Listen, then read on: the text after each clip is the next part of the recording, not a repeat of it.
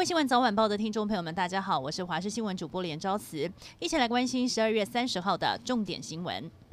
寒流南下，彰化清晨低温只有十三度。园林市一名六十七岁男子被家人发现在床上休克昏迷，没有了呼吸心跳。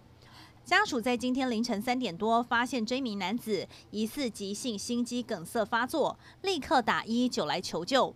消防队到场的时候，男子已经死亡，急救无效。消防局说，目前还没有办法确认男子的死因是因为天冷冻死，但气温骤降、心血管疾病的救护案件增加，民众一定要多注意家中的长辈，尤其是有心血管疾病的，一定要做好保暖工作。寒流来袭，农渔业纷纷采取防寒措施。养鸡场老板在鸡舍外头用层层帆布防风，还在饲料里面加了植物油，让鸡只增加热量抗寒。另外，栽种玉米的温室业者则是喷洒营养剂，增加玉米叶片的厚度。至于文革的养殖场，老板则是紧盯气温，一旦温度过低，马上就会灌注海水，提高水温，希望他们都能够挺过这一波寒流。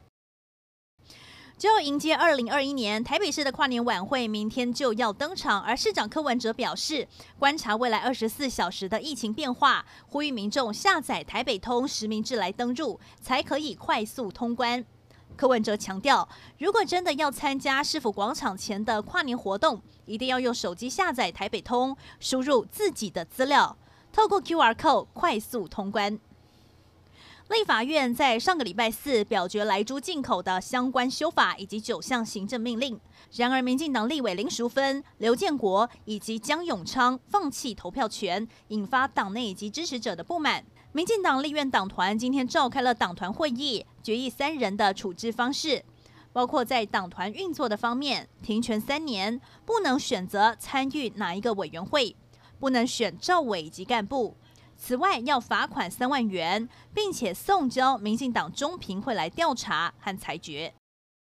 寒流来袭，东北风也非常强劲，在全台甚至吹起了九到十一级的强风。而台中狂风肆虐，一大早就意外频传。南屯区新富二街一栋正在兴建的大楼，鹰架被整个吹倒在马路上，差点砸到在场的人。另外，台中有不少路树被强风吹倒，其中一棵树倒下还砸到车，驾驶被破裂的玻璃给割伤。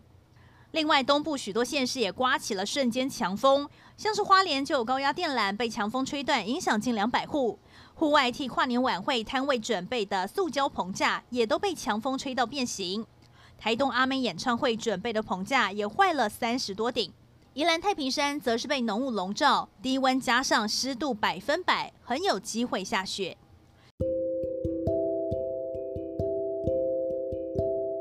以上就是这一节新闻内容，非常感谢您的收听，我们再会。